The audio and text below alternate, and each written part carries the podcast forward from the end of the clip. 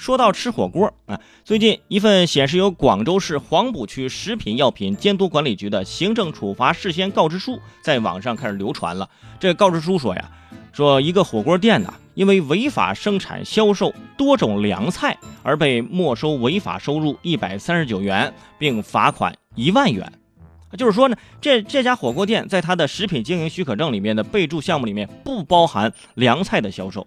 但是营业的时候呢，哎，就可以点什么川北凉粉呐，什么酸辣蕨菜根呐，啊，青椒皮蛋呐这些凉菜。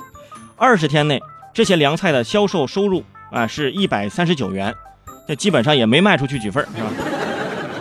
嗯，但是这种行为却违反了广东省食品安全条例，最终店主被没收了这一百三十九元的这个收入啊，并且罚了一万块钱，几盘凉菜罚一万块钱。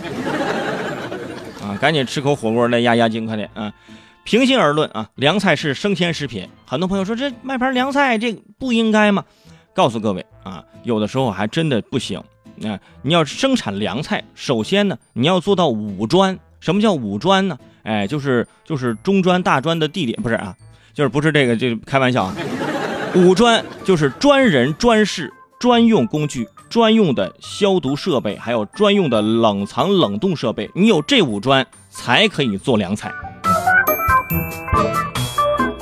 平常咱出去是吧，吃夜宵点凉菜，是不是没有发现，原来凉菜还有这么大学问？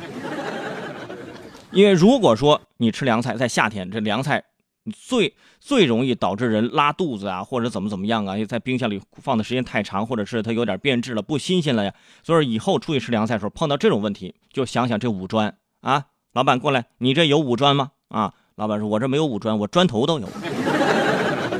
你要不要啊？